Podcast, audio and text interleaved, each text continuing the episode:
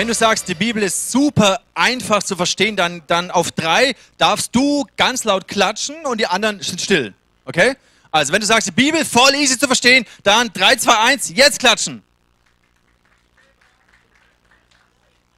Gut? Wenn du erst so denkst, boah, Bibel, ey, hör mir auf, ey, wie, wie kann ich überhaupt Bibel verstehen? Dann jetzt laut klatschen. 3, 2, 1. Ich würde sagen 80, 20. Ich gehe mal äh, in die Menge und frage mal, Mail, Mail, ist, ist, das ist total spontan. Ist die Bibel leicht zu verstehen? Was denkst du, ja oder nein? Äh, teilweise schon, aber teilweise ist es auch ziemlich schwer. Was für eine schlaue Antwort. Sehr gut, 80-20. Cool. Daniela, ich möchte dich auf die Bühne bitten. Du bist eine Frau, die Jesus liebt und schon lange mit ihm unterwegs bist. Und ich finde es immer so herrlich, ihr und deine Generation, ihr habt immer so einen Schatz an, an, an Weisheit und Erfahrung. Und gib doch du uns mal deine Gedanken. Was denkst du, ist die Bibel für dich ganz persönlich leicht zu verstehen?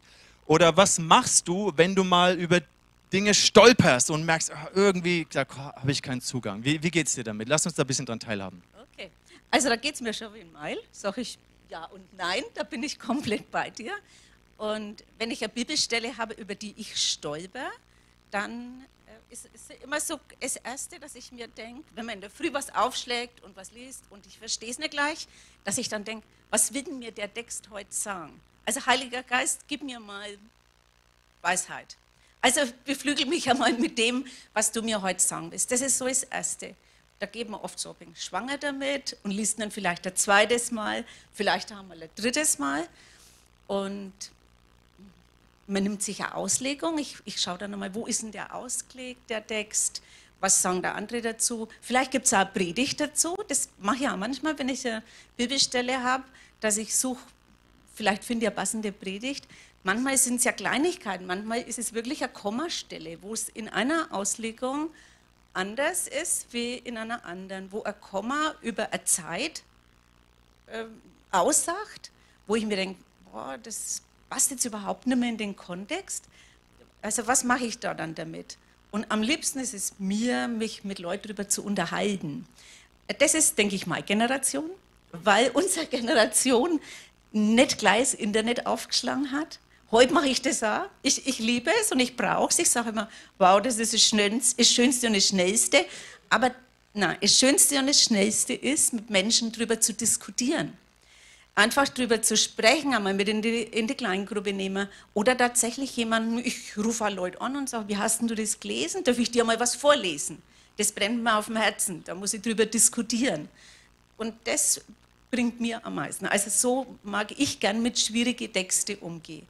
Vor allen Dingen, schon die Kleingruppe macht es schon aus. Einfach weil man weiß, da kann ich mich darüber austauschen. Da, wenn man oft in einem anderen Kontext ist, wie zum Beispiel, was weiß ich, in der Arbeit unter Kollegen, da denke ich vielleicht auch noch drüber nach, aber da fällt es mir vielleicht nicht so leicht drüber zu reden. Ne? Da ist es, ja, und darum, also, ja, entweder recherchiere, ich recherchiere gern, bin schon jemand, der da gern recherchiert. Ich habe verschiedene Auslegungen daheim, wo ich dann Blätter, äh, Studierbibel und nachlese. Aber das ist so meine Vorgehensweise. Sehr cool. Vielen Dank, Daniela. Ja. Großartig, dass du uns da teilhaben lässt.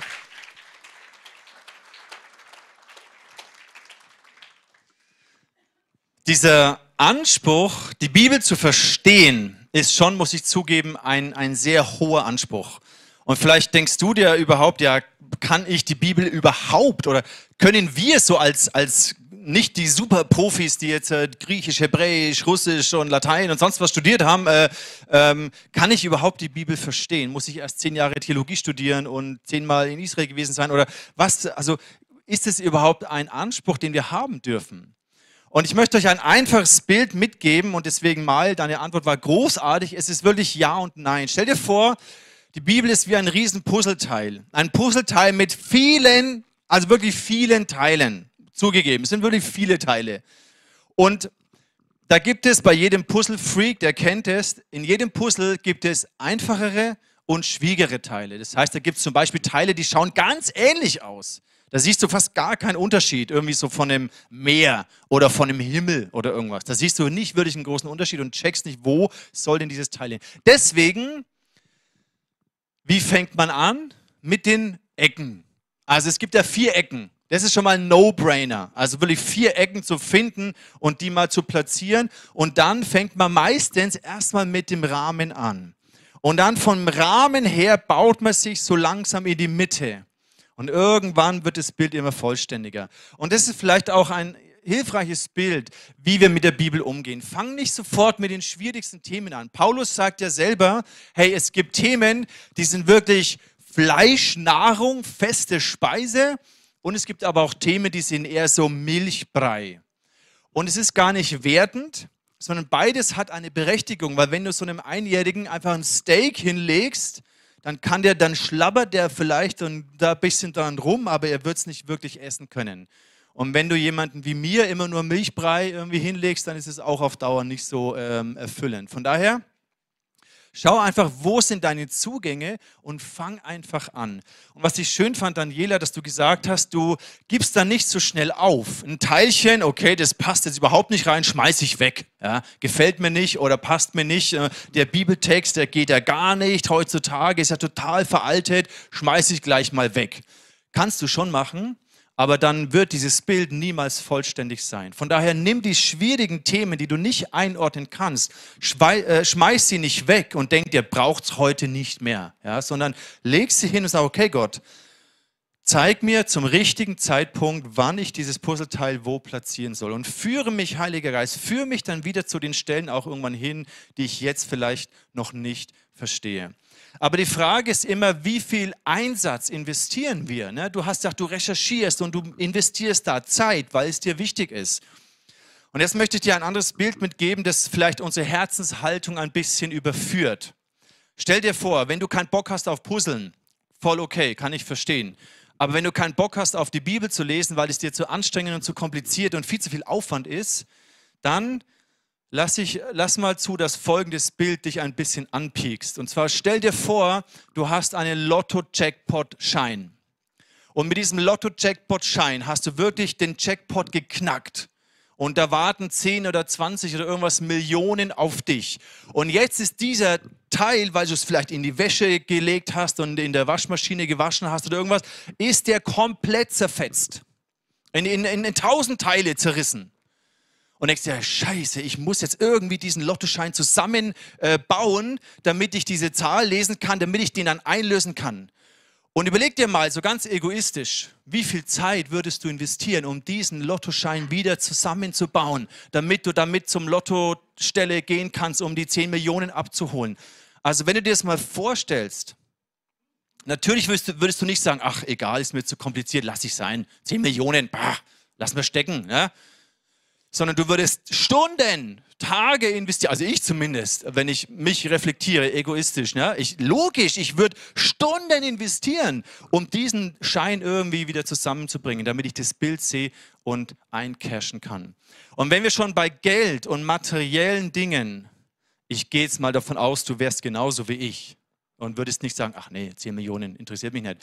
Wenn wir schon bei Geld und materiellen Werten so viel investieren würden, Warum nicht in das Wort Gottes? Warum nicht das Wort Gottes studieren? Weil die Bibel ist ja wie eine Schatzkarte zu einem Leben, das sich führen möchte, zu einem Schatz, zu einem Leben in der Fülle Gottes, zu verstehen, wer Gott ist, wie er sich Leben gedacht hat, glückliche, erfüllte Ehe gedacht hat, Familie, Erziehung, Kinder, Gesundheit, Finanzen, Karriere, all diese Themen. Gott hat da einen wunderbaren Plan. Und ist es nicht wert, Zeit und auch manchmal ein bisschen Mühe zu investieren, um das zu entdecken, um diesen Gott näher kennenzulernen? Ich habe euch ein Zitat mitgebracht von Todd White, so ein Evangelist und Pastor, den einige vielleicht kennen, weil er auch hier mal in Nürnberg unterwegs war. Er hat geschrieben oder er hat gesagt, wir können uns nicht erlauben, eine Generation zu sein, die das übernatürliche Wirken des Heiligen Geistes liebt und gleichzeitig nicht im, verwurzelt ist, im Wort Gottes verwurzelt ist. Und es ist wirklich so, es ist einfacher zu sagen, oh, ich gehe jetzt hier auf den Worship-Abend und ich soake mal so richtig rein und bam, die, die Gefühle und dann die Kraft Gottes und das ziehe ich mir richtig rein, aber ich habe schon ein halbes Jahr nicht mehr in der Bibel gelesen. Das ist mir zu anstrengend. Aber so ein bisschen Soaking, Worship beriesen lassen, super. Das ist nicht gesund. Und ja, dem Heiligen Geist Raum geben, Soaking Worship zu beten, ist großartig. Und wir lieben es, dem Heiligen Geist Raum zu geben, der Kraft des Heiligen Geistes Raum zu geben. Aber ganz ehrlich, ich stimme zu 100% überein. Wir können uns es nicht leisten, eine Generation zu sein, die nicht mehr im Wort Gottes verwurzelt ist. Weil die Stürme werden zunehmen, die Bedrängnis, der, die, die, die Denkweisen, die Verführungen in dieser Welt, es wird stärker und stärker die uns wegziehen wollen von dem Weg, den Gott für uns hat. Deswegen lass uns die Bibel lesen, investieren, studieren. Nächste Woche werde ich mit der Natalie Kost darüber sprechen, wie kann man denn jetzt ganz praktisch die Bibel studieren, recherchieren, solche Dinge. Da möchte man mit euch in ein Bible Study nächstes Mal hineingehen. Aber heute möchte ich ein bisschen rauszoomen. Letzte Woche hat der Dirk hineingezoomt mit einer Lupe und diesen einen Vers analysiert und jeden, äh, äh, äh, jedes Wort irgendwie äh, angeschaut. Das war großartig, die Bibel meditierend zu lesen, zu genießen. Und heute möchte ich mit euch rauszoomen und um uns zu verstehen helfen, was ist die Geschichte Gottes dahinter. Die Frage erstmal ganz kurz, jetzt nicht zum drüber austauschen, aber für dich zum Überlegen. Warum gibt es die Bibel eigentlich? Hast du schon überlegt? Warum gibt es eigentlich die Bibel? Also ja gut, Menschen haben das aufgeschrieben und sowas, ja okay, aber, aber, aber warum gebraucht Gott die Bibel, um zu uns zu reden? Stell dir mal vor, also versuch dich mal andersrum, versuch dich mal in die Situation Gottes hineinzuversetzen. Gott ist der Schöpfer dieser Erde, des Universums. Er ist der Schöpfer des Menschen, der Menschheit. Und am Anfang hat er intensiv Beziehungen zu Adam und Eva, zu den ersten Menschen. Und dann wächst die Menschheit und breitet sich aus. Und wenn du Gott bist und über Raum und Zeit und über der Schöpfung des Universums die, die Welt in deinen Händen hältst, wie du schaffst Menschen und du möchtest dann mit ihnen in Beziehung sein, als ein Gegenüber. Und wie schaffst du es, dass diese Menschen von Generation zu Generation zu Generation dich kennen, wissen, dass es dich gibt? Von dir erfahren? Wie schaffst du es, deine Liebe ihnen zu zeigen? Und entweder schickst du immer wieder Engel, Boten, die von der göttlichen Welt, der übernatürlichen, unsichtbaren Welt in die sichtbare Welt hineinkommen und mit den Menschen reden. Oder du sprichst direkt in das Herz der einzelnen Menschen, das waren zum Beispiel die Propheten, und, du, und gebrauchst sie als ein Sprachrohr zu den Menschen. Oder du kommst selber hinein, wirst Mensch und redest mit den Menschen und zeigst ihnen, wie du bist. Und Gott hat alle drei Arten gebraucht. Aber all das, wenn ein, ein, ein Engel kam oder ein Prophet geredet hat oder Jesus, als er selber kam, das waren ja immer nur Momentaufnahmen.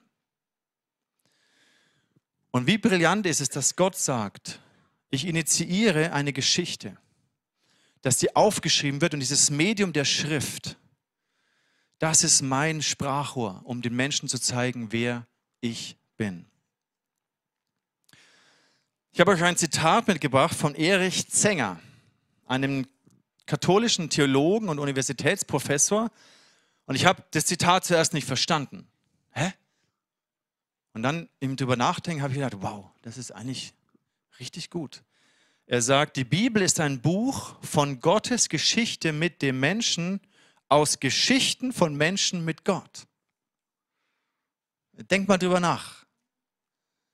Die Bibel ist ein Buch von Gottes Geschichte mit den Menschen, bestehend aus Geschichten von Menschen mit Gott.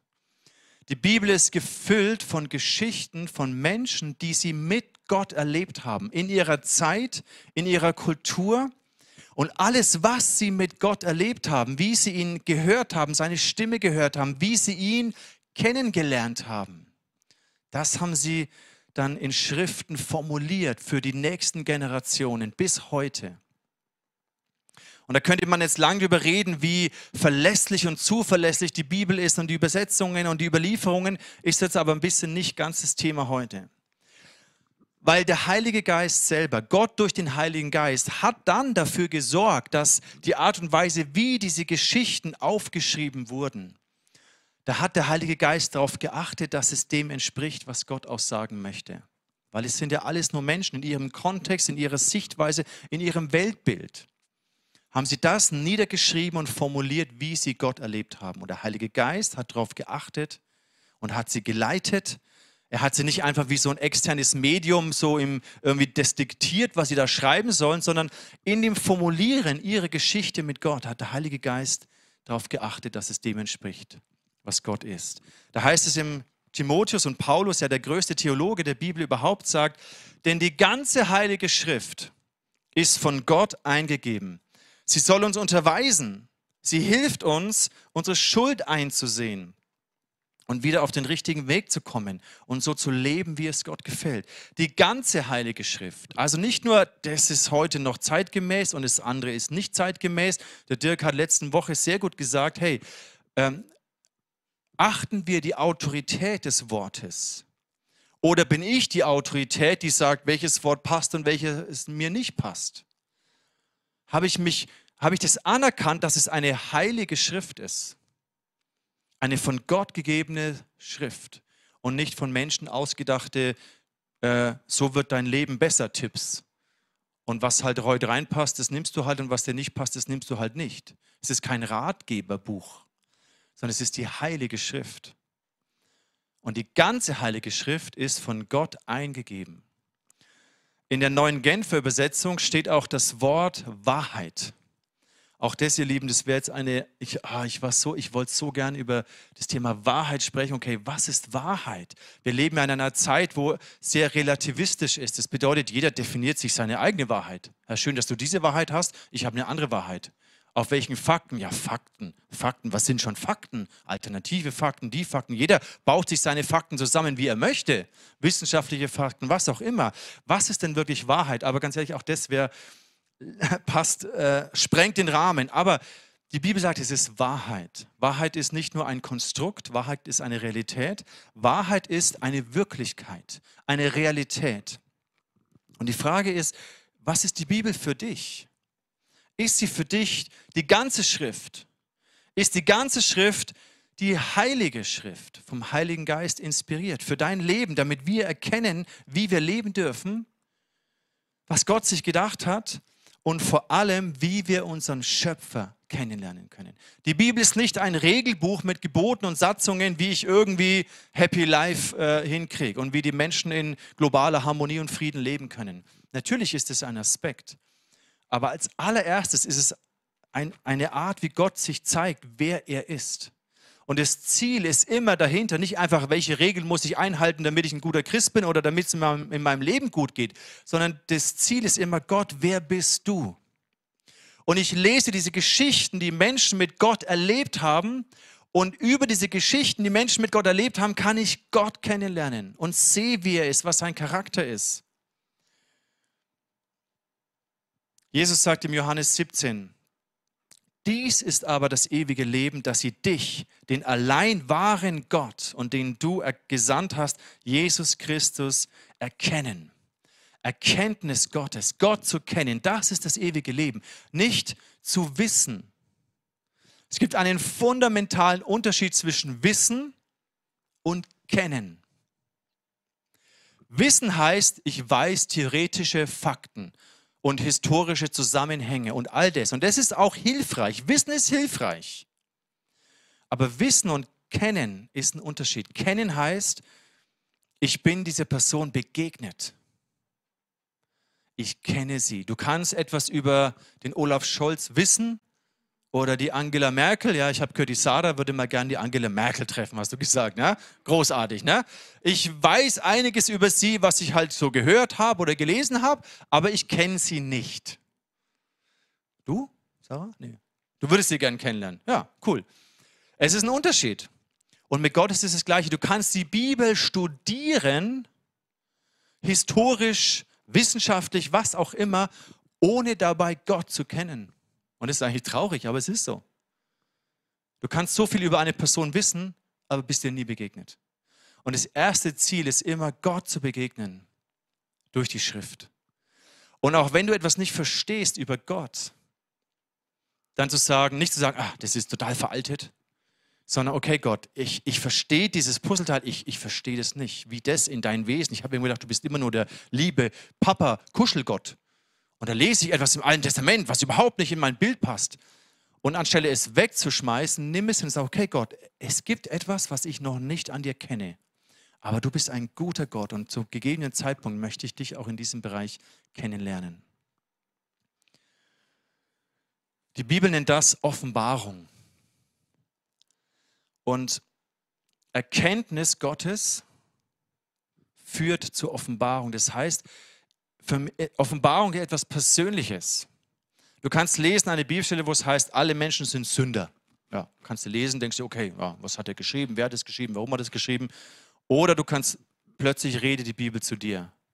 Boom, krass, das, das spricht von mir.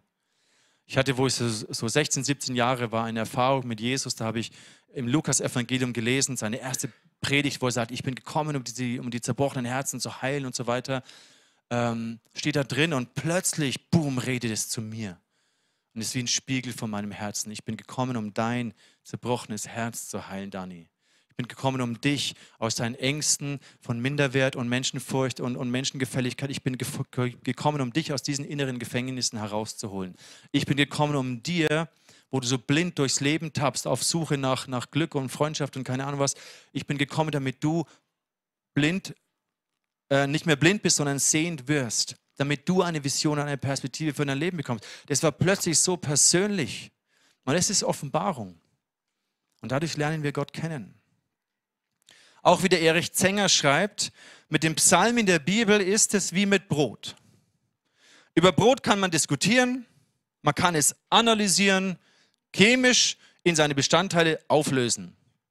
Doch nur dem, der das Brot isst, gibt und stärkt es das Leben. Und genauso ist die Bibel. Ich sage nicht, dass das Analysieren und, und dass es falsch ist, aber nur rumanalysieren, ohne das zu erfahren, ist auch leer. So, was brauchen wir denn jetzt, um die Bibel zu verstehen? Verstehen zu können? Das Erste, was ich glaube, ist eine Grundhaltung der Ehrfurcht vor Gott, meinem Schöpfer, der sich in seinem Wort mir zeigt, wer er ist. Die Bibel sagt, die Furcht des Herrn ist der Anfang von Erkenntnis. Ohne Ehrfurcht vor Gott ohne Ehre und Achtung seinem Wort gegenüber als die heilige Schrift, werde ich Gott nicht kennen können. Ich werde etwas über ihn wissen und erfahren können, aber Gott wirklich vertraut, persönlich, nah, intim zu kennen, das wird nicht möglich sein, wenn ich nicht in der gebotenen Achtung ihm gegenüber äh, mich ihm nähere und begegne. Und das ist eine Grundsatzentscheidung, die du treffen musst. Achte ich das Wort Gottes? als die heilige Schrift. Stelle ich mich unter diese Autorität, weil ich verstehe, dass sie mir zum Leben dient. Nicht einfach mich einengt durch Regeln, Gebote, Verbote, sondern es zeigt mir, wie dieser Gott ist. Und diesen Gott, meinen Schöpfer, möchte ich kennen. Es ist ein Riesenprivileg. In keiner anderen Religion dieser Welt geht es darum, Gott den, den, den, zu, zu kennen. Da geht es immer nur darum, entweder mich zu verbessern, damit ich vielleicht dann irgendwann ins Paradies komme, mich anzustrengen, aber diese persönliche Ebene ist, ist unfassbar. Das ist das, was Religion und Beziehung zu Gott unterscheidet. Gott zu kennen. Und dafür braucht es Ehrfurcht, weil ohne Ehrfurcht keine Erkenntnis. Ein zweiter Gedanke ist, was, was, was machen wir jetzt mit dem Alten Testament? Das ist ja so ein bisschen immer ein ja, Altes Testament halt. Ne? Ähm, und ich verstehe es, dass Leute sagen, boah, mit dem Alten Testament, ich komme da überhaupt nicht klar. Ja, Neues Testament ist so lieb und kuscheln und Gott, alles Liebe, Vergebung, Gnade, er nimmt deine Sünden weg und alles schön. Aber warum ist dieses Alte Testament und schon alt überhaupt schon? Wer, wer braucht schon was Altes, wenn es was Neues gibt? Niemand will was Altes haben, wenn es ja was Neues gibt. Macht ja keinen Sinn. Deswegen finde ich es auch schade, dass wir das so nennen, das Alte Testament. Und ganz ehrlich, wenn wir das Alte Testament nicht entdecken, dann, dann, dann werden wir nichts vom Neuen Testament verstehen. Und es sind schon halt diese Puzzleteile, die du vielleicht, okay, du, du fängst vielleicht nicht gerade damit an, aber du kannst es auch nicht einfach wegwerfen. Hier auch ein, ein großartiges Zitat von Erich Zenger. Das Alte Testament nicht kennen und verstehen heißt Christus und das Christentum nicht verstehen. Das ist einfach so. Du kannst es nicht trennen. Du kannst nicht sagen, im Alten Testament, da war Gott echt veraltet und da hat er gemerkt, dass er nicht so gut ankommt. Und da hat er irgendwie so einen Persönlichkeitscoach und Trainer geholt. Hey Gabriel, also irgendwie, ich komme da nicht mehr durch und die verstehen nicht, wer ich bin. Und dann und gib mir mal ein Update. Und dann hat er sich gecoacht und gepimpt. Und im Neuen Testament ist er, hey, du musst, du musst einfach nur Liebe bringen und einfach nur Gnade. Und dann lieben dich die Menschen. Und so hat er sich verändert. Nee, Gott ist der gleiche. Und das Alte Testament, wie er sich im Alten Testament den, den Menschen zeigt, es ist genau der gleiche Gott, der sich im Neuen Testament zeigt. Mit Liebe, mit Barmherzigkeit, mit Gerechtigkeit und Gericht. Ist genau der gleiche Gott. Ich habe ein super Bild gesehen in einem Clip, den ich angeschaut habe. Äh, auf YouTube, ne, Internet hier, äh, Daniela, weißt du, ja. Und zwar äh, von Crosspaint. Und ich fand es gut, er sagt, das ist wie der weiße Lichtstrahl Gottes, der auf die Erde scheint. Und weißes Licht ist ja, ist ja relativ kalt eigentlich. Ne? Und dann durch Jesus bricht sich dieses Licht wie so in einem Prisma. Und das fand ich schon cool, ein geiles Bild. So, wow, es ist das gleiche Licht, der gleiche Gott, die gleiche Botschaft, aber durch Jesus natürlich nochmal greifbarer und in seinen Facetten auch erkennbarer und so. Aber es ist der gleiche Gott, der sich im Alten und im Neuen Testament offenbart. Wir können das, wir dürfen das nicht trennen. Wenn wir das Alte Testament aus unserem Glaubensleben heraustrennen, schneiden wir uns ab von den Wurzeln unseres Glaubens. Wir werden nicht der Baum sein, der am Wasser gepflanzt ist, nur mit dem Neuen Testament. Wir brauchen die Wurzeln des Verwurzeltseins, des Verständnis. Ich habe jetzt ein Buch bestellt von dem Typen, ihr habt ja gemerkt, drei Zitate, hallo, wer ist denn das? Habe jetzt ein Buch bestellt von ihm über äh, Einleitung ins Alte Testament oder irgendwie sowas. Ne? Und ich merke, wow, das sind Schätze. Wir dürfen das nicht einfach kappen, weil es uns zu anstrengend ist, weil es kein Milchbrei ist. Im Korinther schreibt Paulus 10, Vers 11, dies widerfuhr ihnen als ein Vorbild. Also der, der Kontext ist hier das Volk Israel in der Wüste, wie sie Gott erlebt haben in der Wüste. Dies widerfuhr ihnen als ein Vorbild. Es ist aber geschrieben uns zur Warnung, auf die das Ende der Zeiten gekommen ist. Das heißt, die Dinge des Alten Testaments sind ein Bild von einer geistlichen Realität, die zum Teil im Alten Testament, aber auch im Neuen Testament offenbar wird. Ein Beispiel gebe ich euch. Und zwar, Jesus spricht im Johannes 3, Vers 14. Er sagt,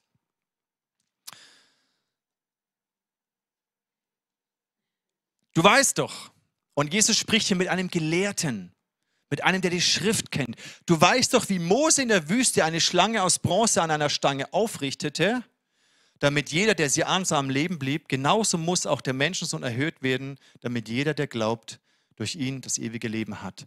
Die Situation, wo das Volk in der Wüste abgefallen ist von Gott, gemurrt hat und gejammert hat und Gott hat, dann kamen die Schlangen, die sie gebissen haben, Menschen sind gestorben und dann hat Mose diese Schlange erhöht. Und diese Situation und alle, die die Schlange angeschaut haben, wurden dann gesund, total abgefahren. Eigentlich, wo du denkst, hä, was soll das denn und warum? Und hätte ja Gott auch die Schlangen von Anfang an raushalten können oder wie auch immer. Ne? Und, und nein, das war ein, ein, ein Vorbild darauf, dass Jesus am Kreuz zur Sünde wurde. Er wurde zur Schlange, die gekreuzigt wurde und gestorben wurde, auf Jesus hin. Das ist faszinierend. Und so gibt es so viele Schätze, die begeisternd sind und das Alte Testament uns zeigen. Gottes Geschichte ist im Alten und im Neuen Testament. Vielleicht ich finde es cool, der Tobi hat angefangen, Tobi Teichen hat angefangen, das zu prägen, zu sagen, lass uns nicht mehr alt und neu sagen. Klar, es ist alte und der neue Bund, das ist schon ein Unterschied, aber es ist der erste Teil und es ist der zweite Teil der Bibel. Du kannst es nicht trennen. Und schon gar nicht alt braucht man nicht mehr, wir haben ja das Neue. Das schon gleich gar nicht. Die Franze liest seit einigen Jahren eine chronologische Bibel hochinteressant. Und ich habe da auch mal reingestöbert. Das war echt, das ist so cool. Und sie hatte auch ganz neu so diese, diese Liebe entdeckt. Wow, die Geschichte Gottes mal chronologisch zu lesen, weil die Bücher sind ja anders, also die Bücher der Bibel sind ja anders geordnet zeitlich. Und mal die Geschichte chronologisch zu lesen, dass dann die Psalmen zum Beispiel an dem Ort sind, wo genau David sie formuliert hat oder andere. Und das ist auch hochinteressant. Es gibt ja noch mal viel mehr das äh, Verständnis von der Geschichte Gottes mit seinem Volk, mit den Menschen, die sie aufgeschrieben haben. Und du lernst noch mal ganz anders diesen Gott kennen. Ich muss jetzt ein bisschen vorspulen. Ähm, die Geschichte Gottes ist eine große, große Liebesgeschichte. Gott zeigt uns in seinem Wort, er möchte den Menschen, Jesus, er möchte den Menschen ja heiraten. Wir sind ja als Gemeinde die Braut für den Sohn Gottes. Das ist ja auch etwas, was sie eigentlich gar nicht fassen können. Es ist eine riesengroße Liebesgeschichte. Und das ist auch eine Grundhaltung, in der wir Gott begegnen und auch mit schwierigen Versen aus dem Alten Testament umgehen. Gott ist ein liebender Gott. Liebe und Gerechtigkeit schließen sich überhaupt nicht aus, sondern bedingen sich. Auch Liebe und Hass, ganz interessant. Ich lerne das ja, habe ich euch vor drei Wochen erzählt. Ich lerne gerade zu hassen, weil ich das gar nicht kannte. Aber Liebe und Hass gehören auch zusammen. Ist hochinteressant. Und zu verstehen, das ist eine Liebesgeschichte und Gott schafft Menschen und er wählt uns und sein Volk und uns, um mit ihm in Beziehung zu sein. Und wenn ich mal rauszoomen kann und diese Geschichte in der Bibel verstehe, dann hilft es mir auch wieder einzutauchen in diese Geschichte. Ich möchte euch auch ein paar ähm, Grafiken zeigen, die ich nicht selbst entwickelt habe, sondern auch von diesem Cross-Paint-Typen. Ist echt eine Empfehlung. Ich schicke euch im, im, Telegram nach der Predigt, habe ich Niklas gebeten, dass er euch den Link schickt. Da könnt ihr euch einen kurzen Clip anschauen, wo das nochmal ähm, kommt.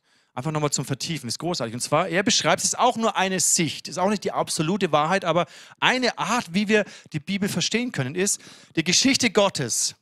Am Anfang, Gott schafft alles und kreiert alles wunderbar. Der Mensch verkackt, ja, kommt in Gefangenschaft, es ist Chaos, es ist Menschen sterben, es ist alles am Arsch. Dann, Gott befreit den Menschen, er, er rettet ihn raus, weil er in Gemeinschaft mit ihm sein möchte. Und diese Gemeinschaft, diese Liebe, diese Beziehung wird getestet. Und am Ende kommt die Vollendung. Fast wie in jedem Hollywood-Film. Ja? Am Anfang alles toll, dann irgendwie kommt eine Krise, dann kommt der Retter, der tolle Held, dann haben sie eine Art Beziehung, dann irgendwann gibt es nochmal eine Krise in der Beziehungskrise und dann am Ende ist wieder alles gut. Also ein bisschen platt formuliert, aber es ist interessant, was Gottes Geschichte mit uns Menschen ist. Und wenn wir jetzt die Bibel anschauen, sehen wir dieses Muster in den fünf Abschnitten der Bibel. Und zwar die Torah, die ersten fünf Bücher Mose. Da, da lesen wir über den Anfang. Dann die Geschichtsbücher, da haben wir im Herbst eine Serie drüber gemacht. Die Richter zum Beispiel oder Samuel und die Propheten, die, die, die, die Könige da lesen wir, dass Gott immer wieder sein Volk befreit aus der Not und dem Chaos, was sie angerichtet haben. Dann die poetischen Bücher, die Psalme und die Sprüche, das ist diese Nähe zu Gott, diese Liebe, dieses mit Gott unterwegs sein. Und dann die Propheten, wo das Volk Gottes in, in, in, in in der Gefangenschaft ist und, und getestet wird, weil wir es immer wieder von Gott abfallen. Und im Neuen Testament dann, das, dann kommt das Ganze zusammen, die Vollendung. Was auch interessant ist, dass alle fünf Abschnitte in sich wiederum die gleiche Geschichte haben. Die fünf Bücher Mose, die Torah, kann man auch so unterteilen in der Anfang, die, das erste Buch Mose, das zweite Buch Mose, dritte Buch Mose, die Geschichtsbücher. Also ich überspringe jetzt mal ein bisschen, das könnt ihr euch selber anschauen in dem Clip, der dann, da, dann gepostet wird. Einfach so zu verstehen, hey Gott, es ist so faszinierend, wie du wirkst und wie du dich in deinem Wort offenbarst. Könnt ihr überhaupt noch zuhören? Ich könnte predigen ohne Ende. Ich sag's euch, es ist so geil. okay. Ähm, noch ein Gedanke, bevor ich dann zum Ende komme. Ähm, Du kannst natürlich erstmal nur das Wort Gottes ganz persönlich nehmen. Du liest Psalm 23 und liest, der Herr ist mein Hirte, mir wird nichts mangeln. Denkst du, oh cool, danke Gott, dass du mein Hirte bist und dass du mich irgendwie versorgen wirst. Ich check zwar sonst überhaupt nichts, aber du bist irgendwie mein Versorger. Und du kannst es annehmen, es gibt dir Trost, ist ganz super. Aber es kommen Zeiten, wo du dich dann vielleicht nicht so versorgt fühlst. Dann kommt eine Krise oder du erlebst ne, einen Mangel oder du wirst krank oder irgendwas passiert und denkst dir, hey Gott, was ist denn jetzt los? Psalm 23, du bist mein Hirte, du, mir, mir wird nichts mangeln, ja, das schaut aber gar nicht so aus. Und plötzlich stellst du alles in Frage. Warum? Weil deine Wurzeln nicht tief sind. Weil du nur einfach oberflächlich diesen Vers nimmst, was ja auch okay ist für einen Anfang. Aber bleib da nicht stehen, sondern studiere und lies, hey David, wer war David? Wie hat Gott David, wie hat David Gott erlebt? Und ähm, was heißt es, dass Gott versorgt hat? Das Volk Israel in der Wüste, habt ihr gewusst, dass ihre Kleider 40 Jahre lang sind ihre Kleider und ihre Schuhe nicht kaputt gegangen. Lauf mal 40 Jahre in der Wüste mit den gleichen Schuhen und die gehen nicht kaputt. Dann gibt Gott Manna vom Himmel, Wasser aus dem Felsen. Total krass und du merkst, hey Gott, du bist so ein Versorger. Und jetzt gerade habe ich eine Not und ich verstehe gerade nicht, wo deine Versorgung herkommt, aber ich weiß, du bist ein Versorger. Und so wird dein Horizont tiefer und deine Wurzeln werden tiefer und du liebst es zu lernen, wer Gott ist und wie er ist.